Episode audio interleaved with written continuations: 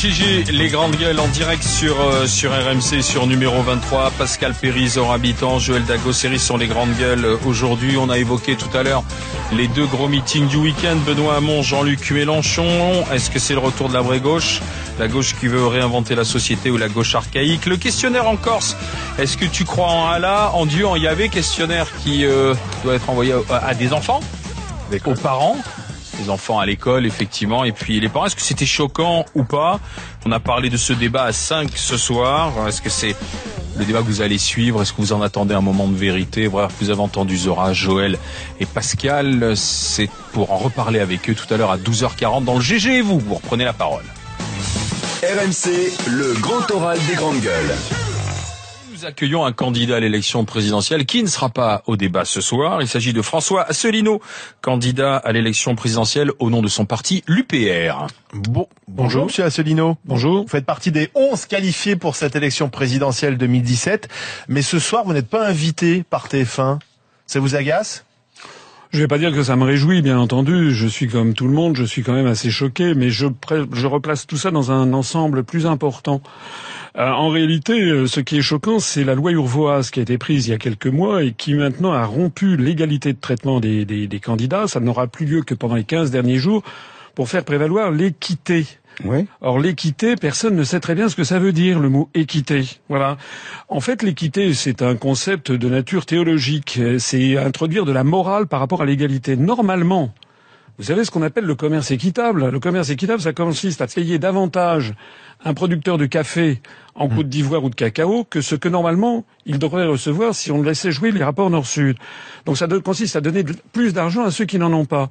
Normalement, si on devait appliquer le principe d'équité en politique au moment de l'élection présidentielle, on devrait donner plus de temps de parole aux gens comme moi que les Français ne connaissent pas par rapport à ces vedettes dont on est rebattu. Les gens n'en veulent plus. Vous savez que 50% des Français ne savent pas encore pour qui ils vont voter. Les gens en ont assez. Les gens veulent des nouvelles têtes.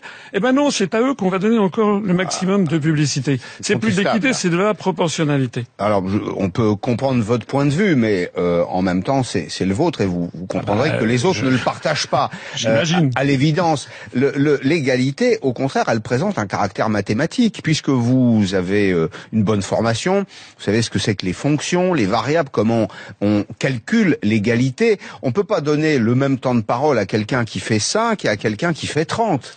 Non, mais à ce moment-là, ce c'est pas l'équité, il faudrait dire de la proportionnalité. C'est autre chose. c'est Parce mieux. que si on disait c'est proportionnel, les choses seraient claires. J'ai dit proportionnalité, c'est un concept mathématique. Équité, c'est un concept théologique. Oui, mais alors vous voilà dans la course et tout le monde se dit, mais Asselineau, comment a-t-il fait pour passer la barre des 500 parrainages? Ben, les gens- Quels sont ses réseaux? Qui lui a signé ces, ces parrainages D'où Alors, vient l'argent? Alors,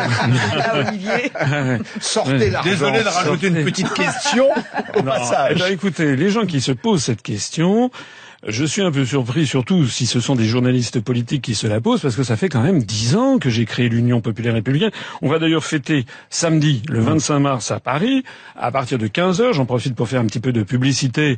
Nous allons fêter le dixième anniversaire Porte de la Villette au Paris Event Center, samedi 25. Euh, ça sera le jour du 60e anniversaire du Vous traité de avez des élus avec l'UPR On a six maires qui nous ont rejoints et puis nous aurons euh, à ce- cette journée, on va avoir euh, des euh, responsables venus de l'étranger, notamment un des principaux syndicalistes britanniques de gauche de gauche qui a appelé à voter pour le Brexit. On aura également des messages de soutien venus de Grèce, de l'EPAM, un mouvement euh, qui a été créé justement par un ancien du Parti communiste grec. On aura également le président de l'IPU finlandais. Vous n'êtes pas tout seul. Non, mais nous vous sommes n'avez pas répondu seuls. à la question. Comment avez-vous fait pour obtenir vos 500 parrainages alors que d'autres, comme Henri Guénaud ou Ramayad, par exemple, n'ont pas réussi. Ou Mais ils Alexandre n'ont pas, parce qu'ils n'ont pas, ils ont, ils avaient peut-être plus de notoriété, de notoriété que moi, mais ils n'avaient pas le nombre de militants. Voilà. Moi, j'ai créé un mouvement politique qui n'a pas que des militants, mais on a franchi les 19 050 adhérents, et c'est vrai. Et euh, aujourd'hui même, et actuellement, on, a- on enregistre à peu près 200 à 300 militants de plus par jour. Et j'insiste sur le fait que nous nous sommes quand même présentés à des élections.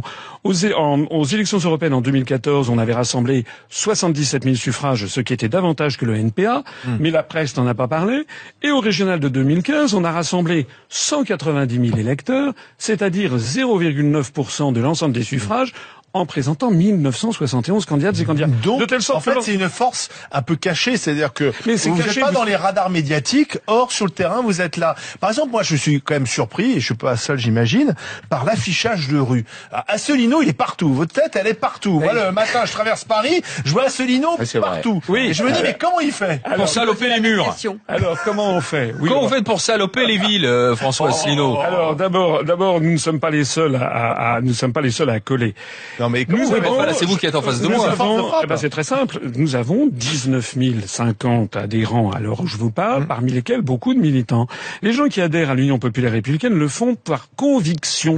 Et on rétablit, j'allais dire, c'est la politique à l'ancienne. C'est-à-dire que moi, j'ai fait des réunions de préau d'école depuis 10 ans, et les gens qui viennent à l'UPR sont militants. Et comme effectivement, depuis 10 ans, on n'a pas été.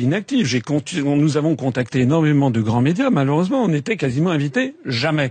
Ben, évidemment, les militants, ils font quoi? Ils se disent, on va coller. Alors, pour répondre à vos questions sur l'argent, notre argent vient uniquement des adhérents et sympathisants. D'accord. Nous avons zéro euro Oui. d'argent financé par les banques, Ouais. zéro euro d'ar- de- d'argent public, zéro euro de financement bancaire, à la différence de Monsieur Mélenchon qui a emprunté 8 millions d'euros à Et une comment vous banque. allez faire pour cette campagne? Eh bien, nous avons programmé de dépenser 1 million 800 000 euros pour la présidentielle et les législatives. Et D'où vient cet argent? Vous Eh faites bien, un, un prêt? Non, non, non, non, de, de nos Des adhérents. de Ah oui, nos des adhérents. mais on a les déjà- cotisations qui, qui vous... Oui, depuis- ils, ils sont généreux, les militants. Oui, mais attendez, euh, moi je vais faire l'élection présidentielle, on a budgété 800 000 euros. Les autres, vous savez que le plafond est de 23 millions d'euros. Ouais. Donc nous, nous Surtout vivons... qu'on est, on est remboursé que si on fait 5%. Euh, non, jusqu'à Alors. 800 000 euros, on est remboursé avec quel que soit le score. Ah oui, mais, donc en fait, les 800 000 euros, on vous les donnera. mais de toute façon, euh, de toute façon, je pense que je pourrais dépasser les 5 Vous Non, allez mais les 800 000 euros, parce que certains disent, oui, mais Asselineau, c'est un chasseur de primes. Il, il, il chasse ses 800 000 euros, en fait. En étant qualifié à ses 800 000 Oui, non, euros. mais et voilà. moi je ne peux rien entendu ça, hein, Oui, mais les calomnies, vous savez, vous savez quand même que tout ça est suivi d'extrêmement près par la Commission nationale des comptes de campagne et des financements des partis politiques. C'est pas pour les mettre dans la poche, figurez-vous. Tout ça, c'est- ça sert à financer des meetings. Le meeting dont je parlais le 25 mars prochain, où il y a déjà plus de 4500 personnes inscrites, ben, ça coûte énormément d'argent. Donc on va faire quelques meetings en France. Mais je reviens à ce que je disais. Par exemple, des affiches dont vous parlez. On a fait premier, a tiré un premier jeu de 200 000 affiches. Ça nous a coûté, avec un papier qui n'est pas extraordinaire, c'était du 70 grammes, ça nous a coûté 14 000 euros. Bien. Et puis c'est tout, parce que le reste, c'est l'huile de coude de nos militants à travers toute la France et même l'outre-mer.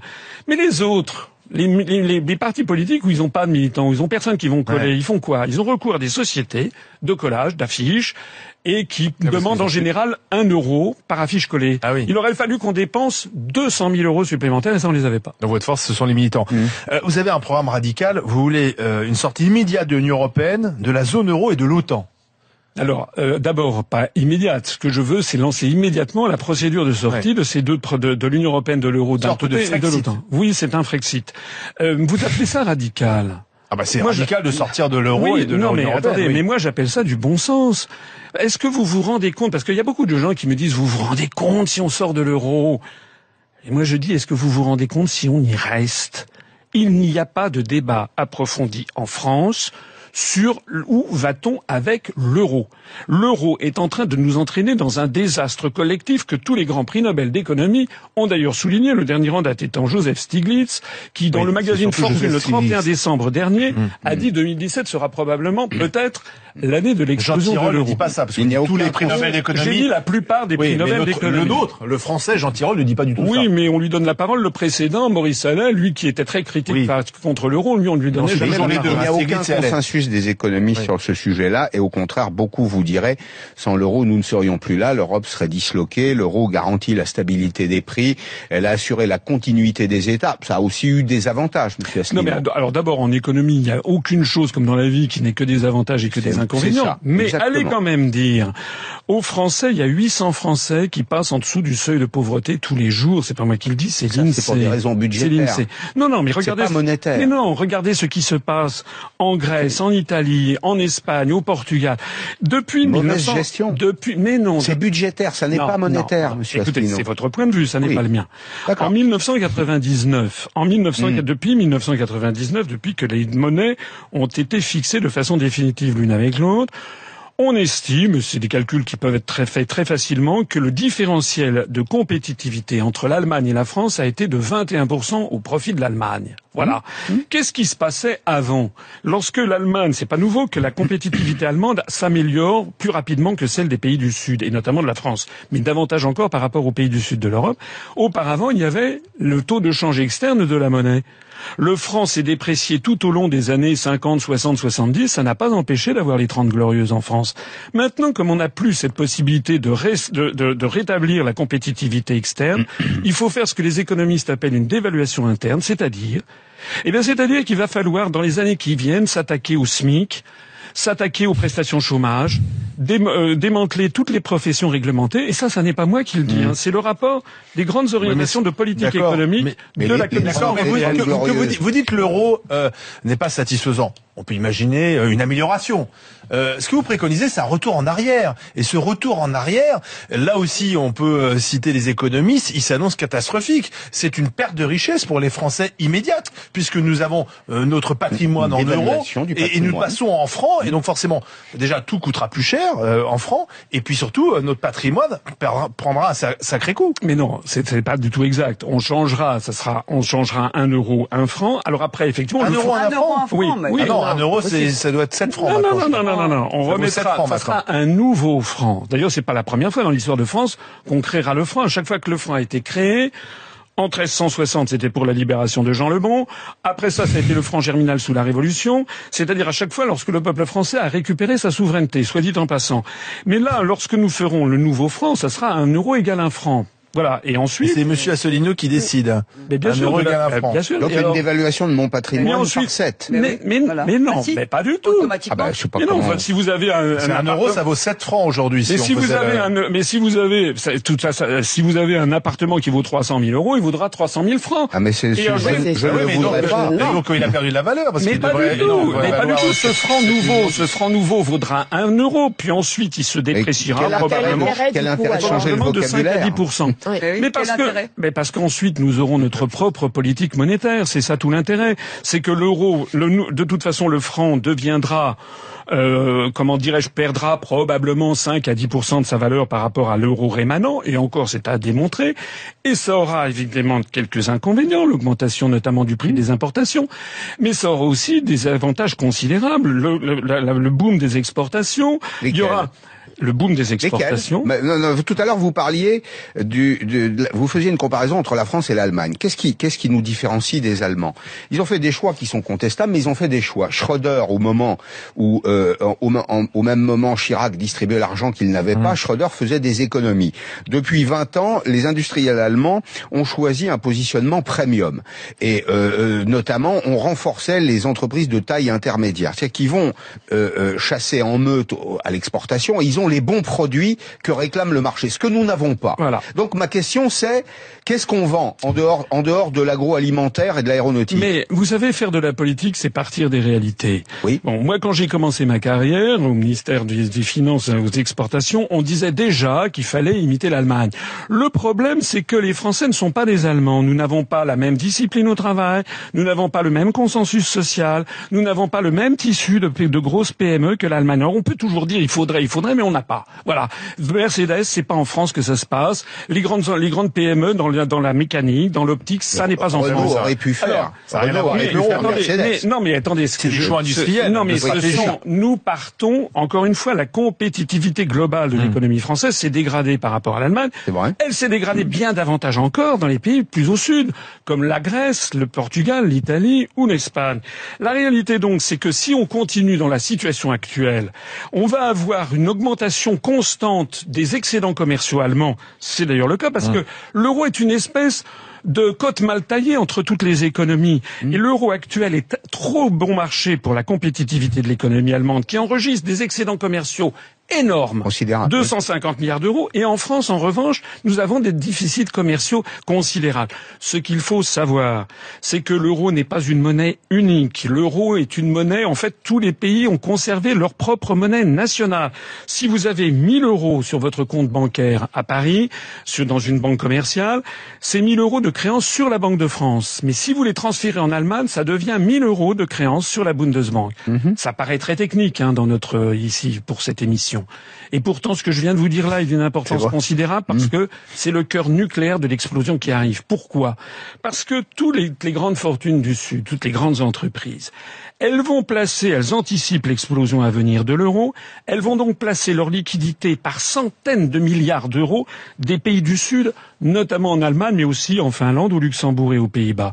Le résultat, alors pour les spécialistes, ça, c'est le sol des- de la balance des paiements inter-zone euro, qu'on appelle Target 2, il y a plus de 800 milliards d'euros qui sont venus des pays du Sud se réfugier en Allemagne et qui, de la, contre- la contrepartie juridique et comptable de ce système, c'est que la banque Bundesbank, la banque centrale allemande, a 800 milliards d'euros de créances sur les banques des pays du Sud qu'elle considère comme des créances pourries.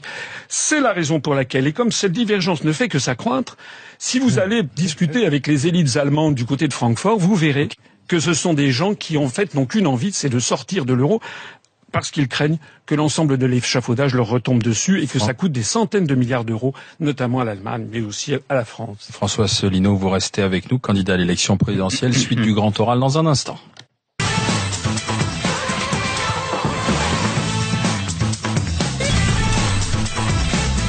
GG, les grandes gueules avec François Asselineau, candidat à l'élection présidentielle au nom de l'UPR. Alors vous aussi, vous êtes un pur produit du système. C'est quelque chose qu'on reproche à, certains candidats à cette élection présidentielle. Regardez votre parcours. Vous avez fait HEC, l'ENA, bravo, hein, parce que c'est plutôt un, parcours d'élite. Inspecteur général des finances de, profession. Vous avez fait pas mal de cabinets ministériels dans des gouvernements de droite, Balladur, Juppé. Vous avez euh, travaillé avec Charles Pasqua. Euh, en fait, euh, vous êtes un, un vieux cheval sur le retour? Bah écoutez, euh, je vous remercie de trousser ce compliment euh, qui me va droit au cœur. Oui, je suis. euh, euh, si vous voulez dire que je suis compétent, oui, je suis d'accord.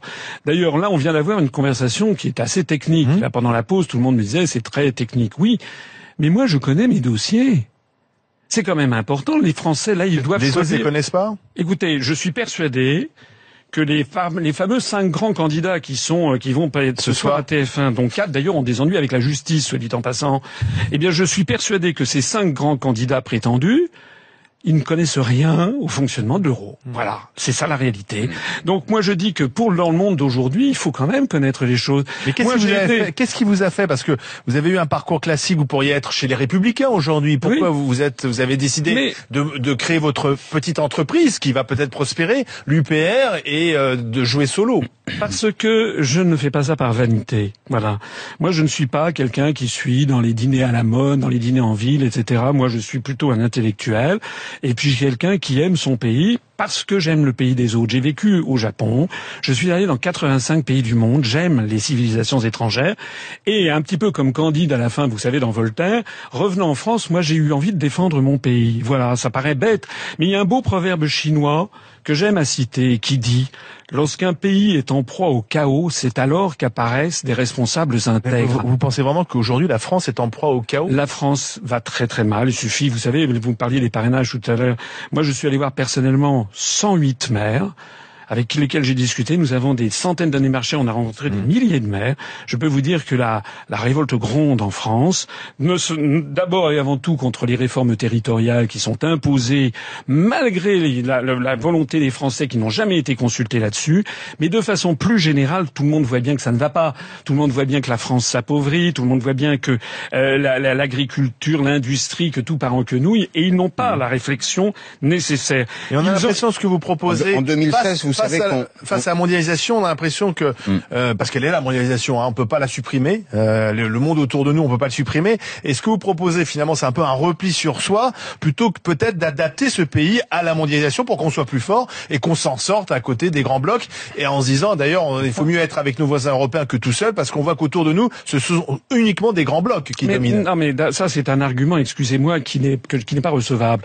C'est un argument qu'on m'oppose souvent. Mais est-ce que la Suisse, qui n'est ni dans l'Union européenne européenne, ni dans l'euro, ni dans l'OTAN, est un pays fermé sur Suisse est un elle-même. petit pays par rapport à la Mais France. attendez, mais justement, on La nous dit que la est une France est grande trop puissance mais nous, on nous dit que la- militaire, nous, une on nous grande dit- puissance Attendez, économique. on peut pas dire à la fois que la France est trop de se comparer à la. France au point de vue euh, du PIB. On est, on est, on Attendez, est cinquième ou sixième puissance mondiale. Ce qui n'est pas le cas de la Suisse. Est-ce que vous pouvez me laisser répondre Oui. On n'est pas un coffre-fort non plus. Non mais la France, est, vous, on peut pas dire à la fois que la France est trop petite et qu'elle doit fusionner. Quand je prends l'exemple de la Suisse, me dire que la France est beaucoup trop grande.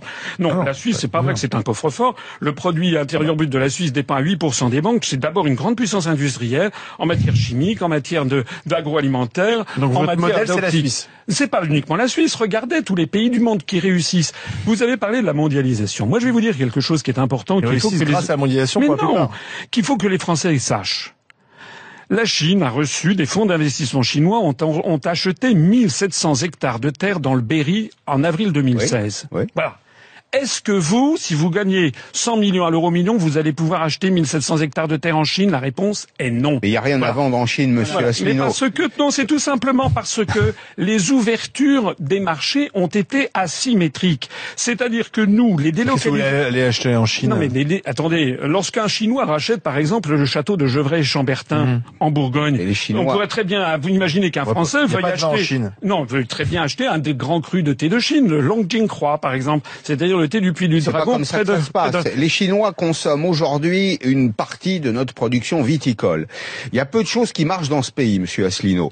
Il y a l'aéronautique, le spatial et l'agroalimentaire. Non, non, mais je termine. Euh, vous nous dites pourquoi est-ce que on, on laisserait Gevrey-Chambertin aux mains des capitaux euh, chinois? Mais parce que les Chinois achètent notre cognac, achètent notre vin, parce que la mondialisation, elle peut être profitable Mais à attendez, tous. mais pourquoi nous n'avons pas le droit, nous, d'acheter les terrains en Chine? Et, et réciproquement d'ailleurs. Regardez, l'émir du Qatar rachète le Paris Saint-Germain, rachète l'hôtel Martinez à Cannes, le, le- le rachète l'hôtel Georges de foot au et, Qatar et acheter et allez achetez-vous quelque chose au Qatar. C'est-à-dire que Hmm. Les Français vont découvrir pendant ma campagne électorale, je pense, que les ouvertures n'ont pas été faites de la même façon par tout le monde. Or, c'est très important. Pas les vrai. délocalisations Mais la- la indu- France- la non, les exporte, délo- la France produit les même à dé- l'extérieur. Oui, les délocalisations industrielles qui font que la France perd une usine par jour ouvrable. C'est terminé, qui font c'est que- faux, qui- ça. Qui font que la France perd une usine par jour ouvrable. Ces délocalisations industrielles auxquelles les Français veulent mettre un terme, eh bien, découlent directement d'un article des traités européens, l'article 63, qui autorise la totale liberté de Combien de circulation des mouvements de vivent de l'exportation? Mais si nous sommes sortis de l'Union européenne, Je vous pose la question. Combien de Français aujourd'hui croyez- vivent de l'exportation? Ben, écoutez, je sais pas, il y a à peu près 20% du PIB à peu près qui est tourné vers l'exportation. Et moi, j'ai travaillé dans le monde de l'exportation. J'ai été, lorsque j'étais au cabinet de Monsieur Longuet, qui était ministre de l'Industrie et du Commerce extérieur, j'ai été le premier à proposer à mon ministre, on nous avons organisé, c'était en 1994, une grande tournée de 170 industriels français en Chine. Donc c'est pas à moi qu'il faut expliquer le dossier chinois ni le dossier de la grande exportation. Est-ce que vous croyez vraiment que les Britanniques, qui ont décidé de sortir de l'Union européenne, vont refermer le Royaume-Uni alors que c'était une grande puissance là, exportatrice vous- qui vous tournait vers loin, Vous l'extérieur. sortez de l'euro. Les, les Britanniques n'avaient pas l'euro. Ça veut chose. dire qu'une fois que nous serons sortis de l'Union européenne et de l'euro, il nous allons rester, bien entendu, reliés au reste du monde par 6686 traités, moins 3, traité de l'Union européenne, traité sur le fonctionnement de l'Union européenne, et traité de l'Atlantique Nord. Ça, j'insiste là-dessus. Nous avons des milliers de traités qui nous lient au reste du monde. L'autre jour, j'ai dit ça sur un de vos, chez un de vos confrères sur Europe 1. Le lendemain, la journaliste qui espérait me coincer a téléphoné au Quai d'Orsay et elle a dit effectivement, il n'y a pas 6686, il y en a 6622 ou je sais pas quoi. Elle a confirmé mes analyses. Joël Dagosséry. Oui, donc justement sur ce sujet, est-ce que vous pouvez nous dessiner à peu près ce que sera, ce que seront nos alliances, puisqu'on sort de l'euro, enfin ou de l'Union européenne, on sort de l'OTAN. Pour vous, quelles seront nos alliances militaires, économiques Vers quel pays vous allez beaucoup plus orienter votre politique, vos les accords, enfin quel traité vous allez faire jouer? Est-ce que vous pouvez nous dessiner ça à peu près globalement? La France restera membre, je l'ai dit, de 6686 traités, mais aussi de très nombreuses organisations, toutes les organisations internationales, à commencer par l'Organisation des, Na- des Nations Unies, à continuer par le Conseil de l'Europe, le Fonds monétaire international, la Banque mondiale, l'Organisation mondiale du commerce, etc., etc. Nous resterons membres, j'en profite pour le souligner, de Airbus ou de Ariane Espace, qui n'ont aucun rapport avec l'Union européenne. Ce sont des coopérations internationales.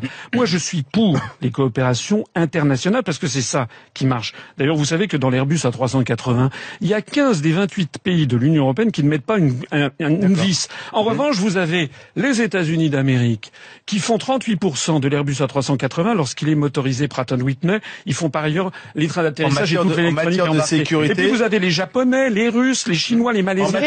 le, le monde de demain est un monde de, de- d'où tous les pays sont interconnectés les uns avec les autres. Voilà la situation. Et pour répondre à vos questions sur les alliances militaires, nous sortirons de l'OTAN, la France redeviendra ce qu'elle normalement elle doit être, c'est-à-dire France, ça veut dire le pays des hommes libres, c'est-à-dire la politique non alignée de Charles de Gaulle.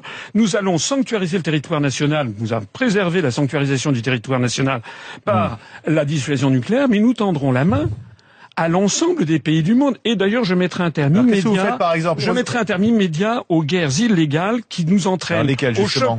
Ben, no- notre participation de près ou de loin. Que- non, notre participation de près ou de loin à, aux événements qui se sont passés en Afghanistan Et ou en en, ce moment. Syrie ou en Ukraine en ou en moment- Libye. Et ou en ce Libye. moment, euh, nous participons à une alliance contre euh, Daesh en Irak Oui, et en bah, Syrie. Daesh, on en a, depuis que les Russes sont intervenus, vous avez vu qu'en fait, on en parle beaucoup moins. Voilà. C'était le Et Daesh n'était avez-vous pas, dit vraiment, c'était pas les en matière de relations internationales, avez-vous dit, je l'ai lu sur Internet, c'est pourquoi vous êtes souvent assimilé à un complotiste, Robert Schuman, fondateur de l'Europe, Jean Monnet, fondateur de l'Europe, et Boko Haram, Boko Haram, on voit ce que c'est, c'est une secte radicale euh, islamiste, sont tous des agents américains. L'avez-vous dit? Écoutez, je n'ai pas dit ça sous cette forme brutale et qui ne me ressemble pas. Ce que j'ai dit, c'est que la construction européenne était, en effet, a été financée par les États-Unis d'Amérique. Pour résister Voilà. à l'Union soviétique, Oui, logique. Et, que, et tous les historiens sont d'accord là-dessus. Ce que j'ai dit également, c'est que derrière Daesh, il y avait des financements qui venaient d'Arabie Saoudite, du Qatar. D'ailleurs, le président élu des États-Unis, hein, le nouveau président des États-Unis, lui a dit lui-même. Et puis je monte, mais je voudrais euh, tous les tous Et les Boko audi- Haram écoutez, aussi? Mais tous les auditeurs trouveront ça sur, leur, sur notre site internet, par exemple. Euh, je vous je vous ferai remarquer. euh, Vous connaissez BFM TV, par exemple? Bon, bah BFM TV qui de temps en temps, voilà oui. qui nous expliquait que le FBI a aidé des musulmans à commettre des attentats. Voilà. Alors moi je fais, moi je prends les dépêches de presse, je prends le journal Le Monde, le FBI mis en cause dans l'organisation d'attentats par des Américains musulmans. Moi je vais vous donner tout ça et puis je vais dire aux gens maintenant on arrête sur ces histoires. En fait le débat n'a plus lieu.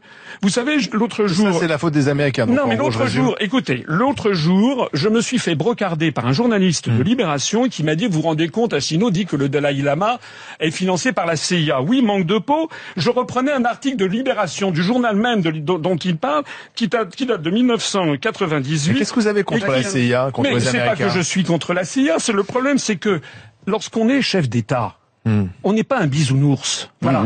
C'est-à-dire qu'il faudrait, pour en- à vous entendre, la CIA n'existerait nulle part, la NSA non plus. La J'ai communauté. jamais dit ça. On a même été espionné euh, par monsieur, la, la M- Monsieur NSA. Hollande en 2015 a été espionné, tous les chefs d'État, là, c'est donc quelque chose qui doit attendre. Oui. Moi, avait j'estime- même des grandes oreilles sur le toit de l'ambassade américaine. Ah, Ils mais sont c'est- mais toujours faites du complotisme. Euh, non, ça c'est c'est des faits avérés. Ah tiens tiens ben voilà Ben, le problème c'est qu'il faut libérer la parole là-dessus. vous avez dit ça et que je dis non non et que je dis je dis mais, je suis tout à fait d'accord avec vous il y a effectivement des grandes oreilles Oui, ça a été la- dénoncé, Voilà. avéré, enlevé. Ah, euh, un incident diplomatique. Absolument. Eh bien, je dis que puisque nous devons choisir le chef de l'État, Mhm. on choisit pas un premier ministre pour mener une politique économique et commerciale. On choisit pour l'instant le chef de l'État. Mhm. L'article 5 de la Constitution, je le martèle à chaque fois que j'ai le droit à, m'entre- à- à parler devant une, une émission de radio ou de télé.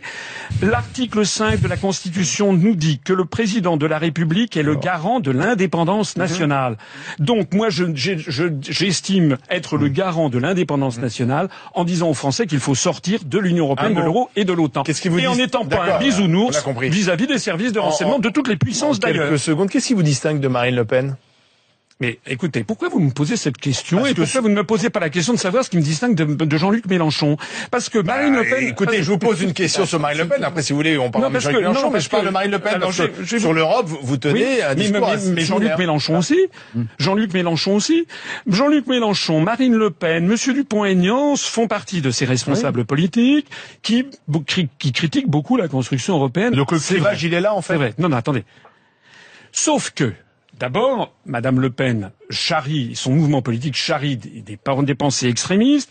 Ceux, les gens qui votent pour le Front National, il suffit d'aller aller comparer la page Facebook de Marine Le Pen et du Front National et la page Facebook de l'Union populaire républicaine et de François Asselineau. Vous serez édifié quant aux, quant aux électeurs que nous attirons. Nous, il n'y a jamais, jamais de chasse à l'immigré, jamais d'islamophobie, jamais d'homophobie, jamais de phobie. Nous, nous voulons rendre aux Français leur liberté, leur souveraineté nationale. Les gens qui vont au Front National le font d'abord et avant tout sur des pensées concernant l'immigration. De la même façon que les gens qui vont chez Mélenchon sont quand même situés très très à gauche. Donc ça, c'est la première chose. Nous ne sommes pas un mouvement extrémiste. Premièrement. D'ailleurs, on a été classé en divers par le ministère de l'Intérieur au-dessus du clivage droite-gauche. Je préférerais dire au milieu. Mais par ailleurs, Comme Macron. mais par ailleurs, oui, mais Macron, lui, la différence entre Macron et moi, vous savez ce que c'est? C'est que moi, je dis la même chose à tout le monde. Alors que M. Macron dit une chose différente à chacun de ses auditoires. Quand il va chez les socialistes, il dit je suis socialiste. Quand il va chez, quand il va chez Philippe de Villiers, il dit j'ai jamais été socialiste. Quelle, quelle confiance pouvez-vous faire à quelqu'un qui ment aussi effrontément pour en- ben, ce qui est vrai, ce qui est tout à fait exact. Maintenant, pour en revenir à, no- à notre propos, Madame Le Pen, comme Monsieur Dupont-Aignan, comme Monsieur Mélenchon, propose de renégocier les traités européens. Et moi, j'explique qu'il n'est pas possible de renégocier les traités européens. On ne peut pas avoir une autre Europe. Et pourquoi? Parce que l'Europe, si elle est comme elle est, c'est pas par hasard. C'est la sédimentation depuis 60 ans d'intérêts nationaux divergents entre 6 pays, 9, 10, 12, 15, 25, 27, 28 pays, dont les intérêts nationaux sont légitimement divergents. On a donc réussi à bâtir un château de cartes qui déplaît à toutes les puissances. Et si vous vous dites on va renégocier les traités, ça veut dire qu'il faudrait que les 27 autres États et les 27 autres peuples soient d'accord pour s'aborder leurs intérêts nationaux pour nous faire plaisir. Ça ne marchera pas. Et pendant ce temps-là, je le disais tout à l'heure, il y a 800 personnes en France qui basculent en dessous du seuil de pauvreté tous les jours. Alors François Asselineau, vous restez avec nous parce que c'est l'heure du Grand Prix de l'Elysée. Les grandes gueules. candidat. Je suis candidat. Je serai candidat. Le Grand Prix de l'Elysée. Et on va vous faire écouter euh, une personnalité qui est candidat à l'élection présidentielle, euh, François Asselineau. On va vous faire écouter Emmanuel Macron. Euh, Est-ce que vous pouvez nous expliquer au tableau la différence entre la droite et la gauche euh, avec une craie et en une minute, s'il vous plaît? Ah oui, vous êtes comme ça, vous. Des craies dans le On dit top? Top Ok. Alors, donc la droite, c'est une famille politique française pour laquelle le plus important, c'est sans doute la liberté. Et la gauche, c'est une famille politique française, qui a son histoire aussi, pour laquelle le plus important, c'est sans doute l'égalité. Que les gens aient les mêmes droits, tu vois. Là, c'est que les gens soient libres. Il y en a qui vont réussir, d'autres non. Tant pis. Là, c'est que les gens soient égaux, mais ils sont pas forcément libres. C'est pour ça que moi, je crois qu'on a besoin d'un peu d'égalité, d'un peu de liberté, parce que c'est quoi la devise française? Liberté, Eh ben, banco, voilà. Nous, c'est ça ce qu'on va essayer de faire. Top. Alors, vous êtes d'accord avec cette démonstration? Ça, c'est exactement de la politique spectacle. Vous croyez que c'est sérieux? Vous croyez qu'en ce moment, les Français, ils n'ont pas besoin d'aller au fond des choses? Ouais, Vous il- croyez que... avec des enfants. Oui, il est avec des enfants, mais si j'ai bien compris, lui, il est ambidextre parce qu'il est, il est partout. Et je le disais tout à l'heure, euh, il, il dit à chaque, à chaque, à chaque public ce qu'il veut entendre. Je l'ai entendu dire, par exemple, qu'il voulait supprimer 120 000 postes de fonctionnaires. Et puis deux jours après, il va voir dans des, des policiers. Il dit, j'y va créer 12 000 postes de policiers. Puis après, il va voir des pas personnels hospitaliers. Attendez, il va voir des personnels hospitaliers. Il va créer 15 000 postes, etc.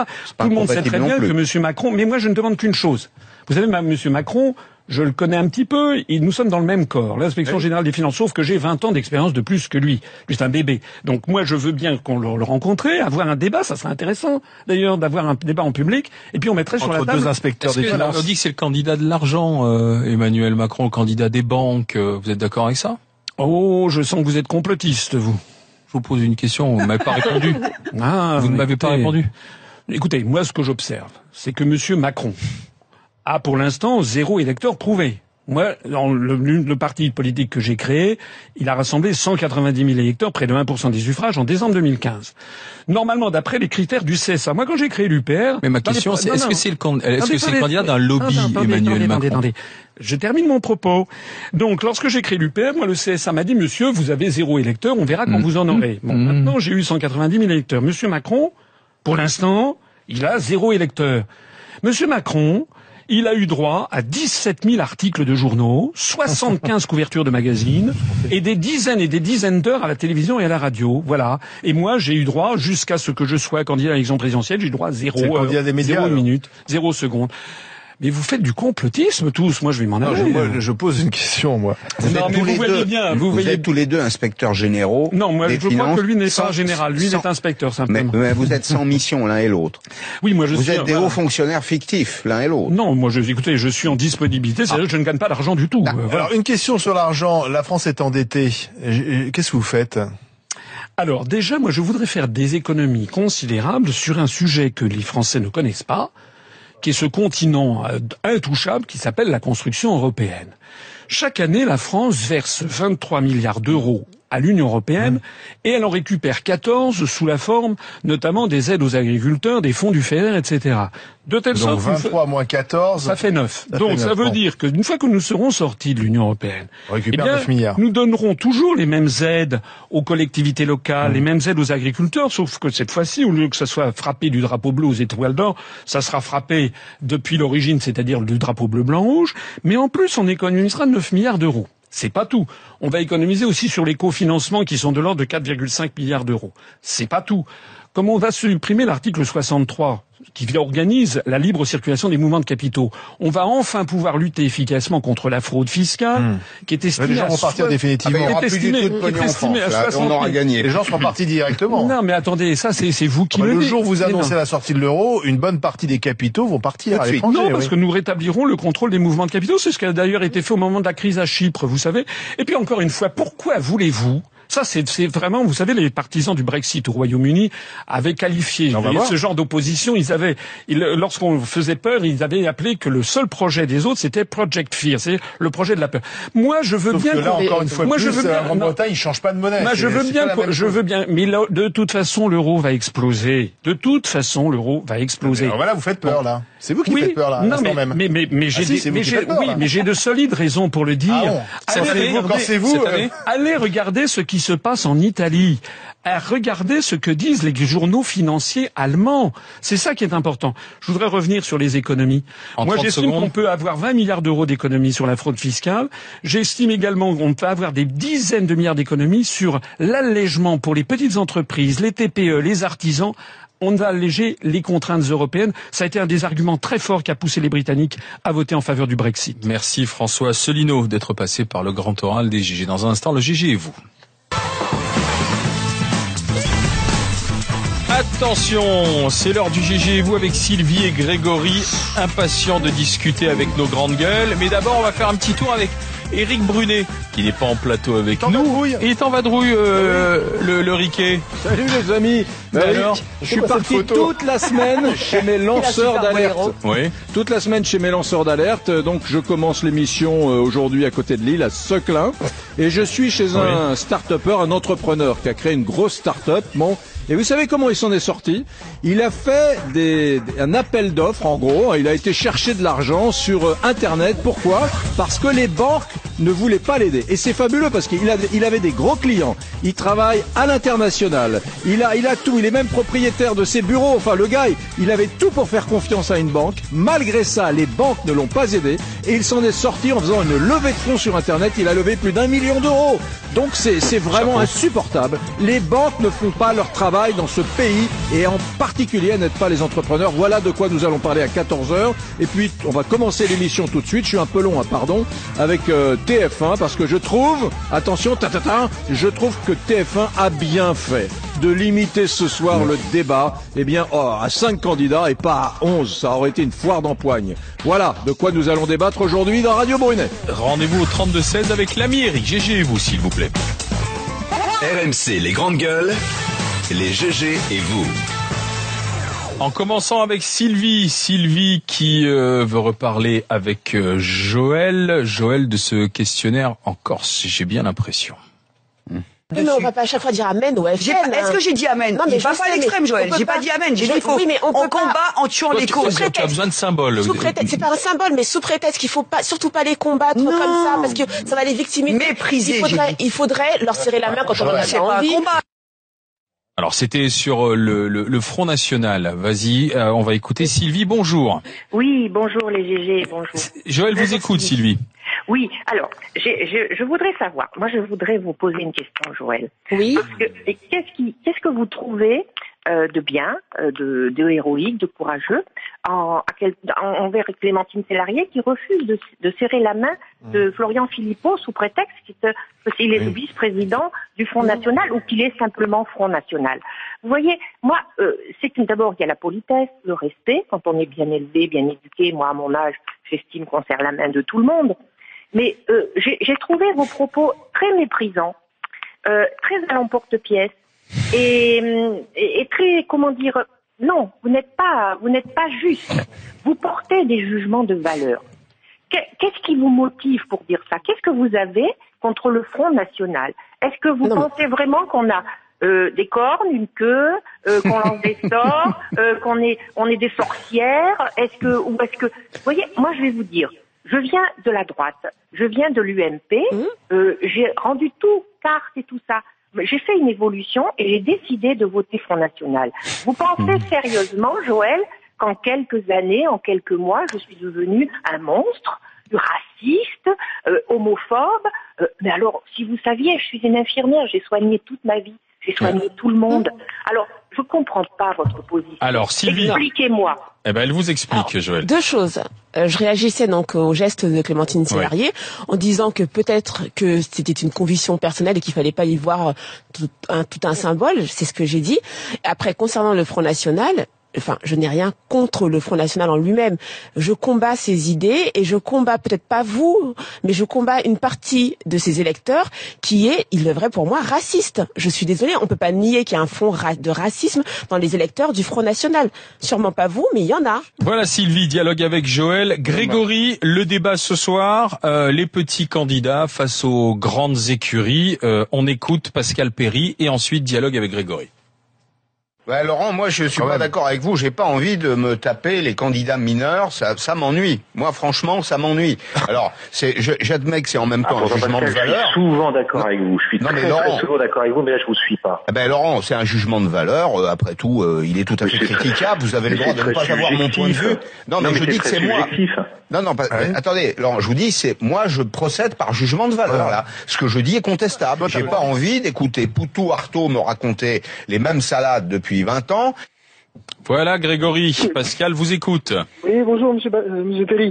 Bonjour, Grégory. J'ai entendu vos- votre réaction et puis je suis étonné parce que dix minutes après, vous nous dites oui, mais je comprends pas, les gens ils vont voter par déni, ils votent contre, ils votent. Alors moi, je suis un peu choqué parce que moi personnellement, je sais pour qui je vote, je vote blanc parce que les quatre ou cinq gros candidats, ils ne me font plus rêver depuis belle lurette. Mais j'ai- j'ai- je le fais un peu par amour démocratique, mais aussi par dépit. Je vais voter blanc parce que j'aimerais bien quand même au premier tour au moins, si vous le permettez, pouvoir éventuellement glisser mon bulletin pour un petit candidat. Et puis pour la richesse. C'est un débat, argument, c'est un argument juste. Je, je ne donne que mon point de vue, Grégory, dans cette affaire. Non, hein. je, je comprends, mais je comprends pas. euh, je comprends le point de vue, euh, mais je, je comprends votre point de vue, mais je me dis, et j'ai déjà eu l'occasion de vous avoir en ligne à d'autres reprises. Je sais que vous êtes un fervent euh, supporter de la liberté, et je Oui. sais que vous, vous êtes peu langue Oui. de bois, et que vous savez que les grands politiques, ça fait longtemps qu'on a les mêmes et les mêmes programmes qui sont souvent inapplicables. Est-ce que vous pensez que Alors- enrichir le débat démocratique avec de nouvelles idées, un peu plus quelque chose de nouveau, ces petits candidats hein, Non, mais- voilà. Vous savez que parmi les cinq, les cinq gros, que vous, que vous les appelez les cinq gros, Bah, c'est comme ça que la presse les appelle, oui, ils sont pas Ouais, très gros. les, les- les cinq gros, il y en a trois qui n'ont jamais été candidats à l'élection présidentielle. Fillon, d'accord, alors- Hamon et Macron. Parmi les petits candidats, Cheminade, c'est sa troisième candidature. Poutou, c'est sa deuxième candidature. Mélenchon. Artaud, c'est sa deuxième candidature. Donc, vous voyez, c'est pas, les petits sont pas forcément signe de renouvellement. Non, mais puis sur l'affaire de la de la liberté, c'est vrai que chacun doit avoir euh, un espace d'expression. Ce que je ce que je critique, c'est au fond l'application d'une règle assez égalitariste. Là, dans la campagne officielle, tout le monde aura à peu près le même euh, le même temps d'antenne. Je, je trouve pas je trouve pas que c'est l'expression d'une très grande égalité, d'une très grande équité. Vous voyez, tout à l'heure, on discutait avec Monsieur Asselineau du principe d'équité et d'égalité. L'égalité, elle est d'abord fondée sur des critères qui sont très mathématiques. Et euh, euh, on est quand même en France un pays dans lequel il y a une offre politique assez large. Pardon, euh, Jean-Luc Mélenchon, Benoît Hamon, Macron, Fillon et, et Marine Le Pen. Je veux dire, on ratisse quand même assez large, non? Bah moi je vais voter blanc, Monsieur Perry. Bon. Euh, et je suis pas Il vous en faut combien des candidats pour par voter blanc TF1, Ni par ces grands candidats. Bon, d'accord, mais Parce que parce que moi je fais partie du premier parti de France, le parti des écœurés, des gens qui vont pas vo- qui vont voter blanc, Oui. qui ne vont pas voter, et ces gens-là ils ne sont temps. pas représentés pas par un- ces grands candidats qui sont, malgré ce que dit M. Il est Marchal, et je l'entends, des Il est candidats petit, monsieur qui sont Truchot, sortis il est du petit. système et des partis. C'est Olivier qui vous en parle, mais Olivier, oui, monsieur ne, perdez pas, ne, ne, ne perdez pas espoir, Grégory. Vous avez 37 ans. Je vois que vous avez 37 ans. J'en ai quelques-uns de plus que vous, une vingtaine de plus Bah, que je vous. J'ai comprends pas qu'on puisse perdu voter blanc aussi. Oui, non, mais euh, voter blanc, évidemment. Mais essayons de voter pour Merci quelque chose. Grégory. Rendez-vous pour d'autres discussions en direct sur RMC. Demain, Marianne Soubré, Didier Giraud, Karim Zeribi, notre GG du jour demain. Abdelghani Mera, le frère de Mohamed Mera, il a sillonné la France pour alerter, euh, alerter face à l'intégrisme religieux. Il sera notre grande gueule du jour et puis nous serons avec notre confrère Franz Olivier Gisbert. Passez une bonne journée et à demain 10h.